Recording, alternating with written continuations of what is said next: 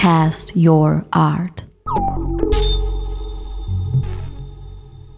Das ist jetzt der dritte und letzte Teil unseres Gespräches mit Michael Braunsteiner, dem Kurator des Museums für Gegenwartskunst im Stift Admund, über den Begriff der Art Brü und den Einfluss der Prinzhorn-Sammlung auf die Kunst der heutigen Zeit.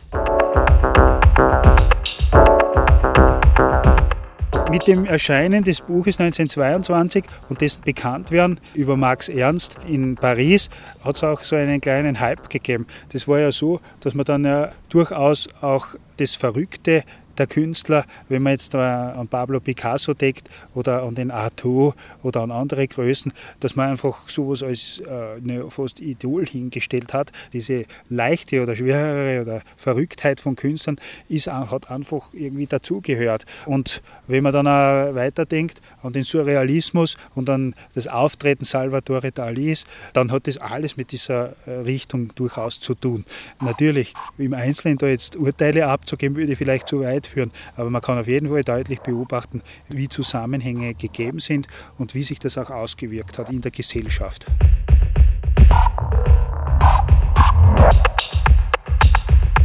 (1945) prägte der französische Maler Jean Dubuffet den Begriff der Art der rohen, unverfälschten Kunst da Art Brü in engem Zusammenhang zu Dubuffets kunsttheoretischen Anschauungen steht und stilistische Anlehnungen in seinem Werk unübersehbar sind, wird die Bezeichnung oft fälschlicherweise mit seiner eigenen Kunst identifiziert. Wichtiger ist jedoch die Verbindung zu seiner Tätigkeit als Sammler. 1947 gründete Dubuffet mit einem Kreis von Gleichgesinnten, unter anderem dem Surrealisten André Breton in Paris die Compagnie de l'Art Brut deren Ziel es war, sogenannte Außenseiterkunst zusammenzutragen, zu dokumentieren und bekannt zu machen. Dabei handelt es sich um Kunst von Menschen, die in der Gesellschaft keine volle Anerkennung erhielten, wie zum Beispiel Kindern, Verbrechern und geistig abnormalen Menschen.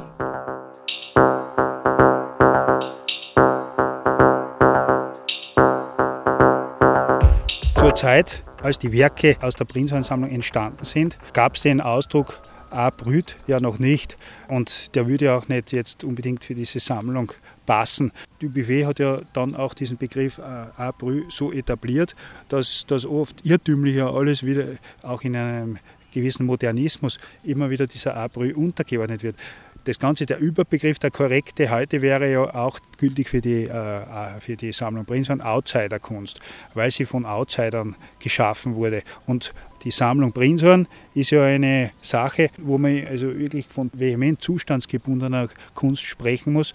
Hans Prinzhorn, der selbst schon in seiner, in seiner Publikation die moderne Kunst als rationale Ersatzkonstruktion für das, was die Patienten der Prinzansammlung geschaffen haben, bezeichnet. Also eine rationale Ersatzkonstruktion, das sagt ja schon aus, dass es irrsinnig schwer ist, alle Bemühungen, die schon die Buffet auch versucht hat, zu sagen, naja, ich will auch etwas total von unserer Kultur abgekoppeltes schaffen, also eine rohe, eine direkte, eine unmittelbare Kunst das ist nicht so leicht. Das ist ein, ein, Wunsch, den man mal haben kann, aber der auch nicht so leicht zu erfüllen ist. Und es ist ein irrsinniges Problem darin zu sehen, dass man sagt, ja, die professionelle Kunst äh, wird mit dem Maßstab gemessen, unter dem die Patienten und Patientinnen der Prinzhorn-Sammlung geschaffen haben. Das kann man nicht vergleichen. Das sind Dinge, die sind zum Glück historisch abgeschlossen. Alles, was seit dem 33er Jahr hier passiert ist, äh, auch im Hinblick auf die Sammlung Prinzhorn. Zuerst die Ausstellung Entartete Kunst und dann die Gegenausstellung Große Deutsche Kunstausstellung im Haus der deutschen Kunst in München, hatte ja dann natürlich auch Einfluss auf die damalige Generation und die nachfolgenden Generationen. Und wenn man jetzt nur an die Nachkriegszeit denkt, dann hat es ja auch immer noch geheißen, ja, Künstler wurden immer so in ein Eck gerückt, naja, die sind ja nicht ganz koscher oder die spinnen sowieso oder werden als Geisteskranke und so weiter bezeichnet.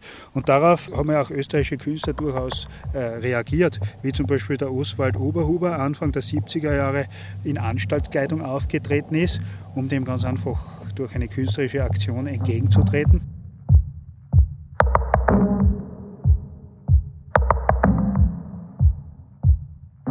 Ein anderer, der darauf reagiert hat, war der Peter Bongratz, der Ende der 60er Jahre nach Cooking gebildet ist und der in der A. Brü ein eigenes Segment in der Kunst gesehen hat und heute noch sieht. Die Rezeption war ja so, dass einige Zeit nach Erscheinen des Buches von Hans Prinzhorn, und zwar im Jahr 1936, Alfred Barr, der Gründer des Museums of Modern Art in New York, eine ganz großartige Ausstellung dort gemacht hat, und zwar unter dem Titel Fantastic Art, Dada und Surrealism.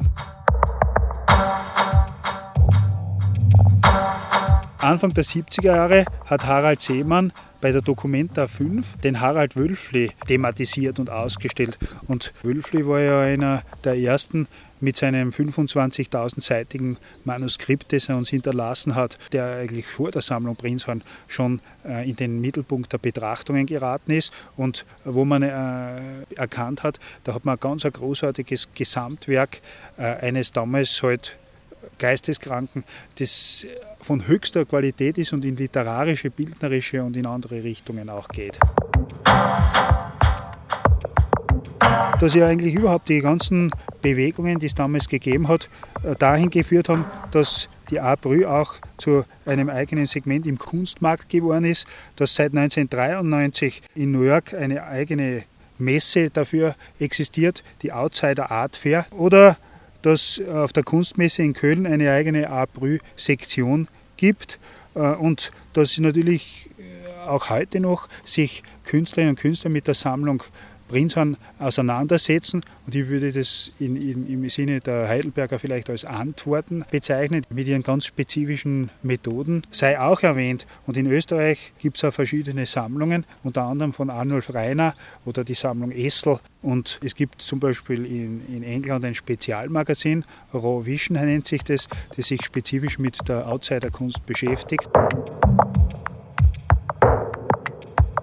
Wenn man vielleicht die Brücke zu Österreich schaffen will, der Leo Navratil, der die ganze Guckinger Schiene in Bewegung gebracht hat und Großartiges da geschaffen hat, der hat sich ja nach einer gewissen Zeit, ich glaube es war im Jahr 1969, nachdem er sich zehn Jahre mit dem beschäftigt hat, den du Buffet geholt. Und der du Buffet hat bekundet, also das wäre reinste Brüh, die die, die Guckinger Patienten und Patientinnen hier schaffen würden. Und da ist ja dieses ganze Thema auch wesentlich nach Österreich geschwappt. Und ich glaube, dass also die Zeit, so wie sie damals für das Buch von Prinzhorn reif war, das auf guten Nährboden gefallen ist, dass wir heute eine ähnliche Situation haben und dass es ganz wichtig ist, jetzt äh, im Jahr 2009, 2010, Anfang des dritten Jahrtausends, wieder diese ganze Thematik ins Gespräch zu bringen und einfach unter neuen Aspekten zu sehen. Und wir haben hier Anfang Oktober ein Symposium geplant, wo wir hochkarätige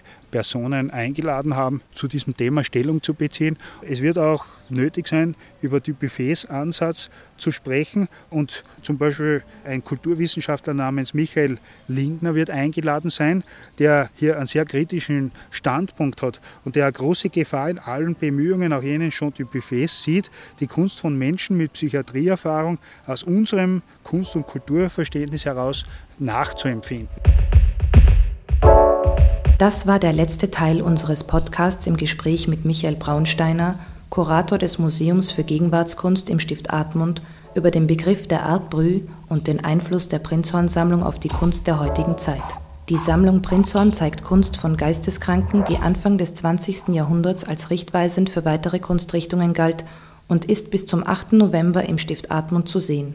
Zur Ausstellung Sammlung Prinzhorn findet am 9. und 10. Oktober im Stift ein interdisziplinäres Symposium mit hochkarätiger Besetzung statt. Weitere Informationen auf www.stiftatmund.at. Dieser Podcast wurde produziert von Eva Stern und Tanja Petrowski. Die Musik zum Podcast stammt von L'Ascenseur.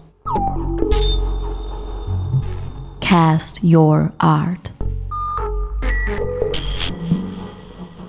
www.castyourart.com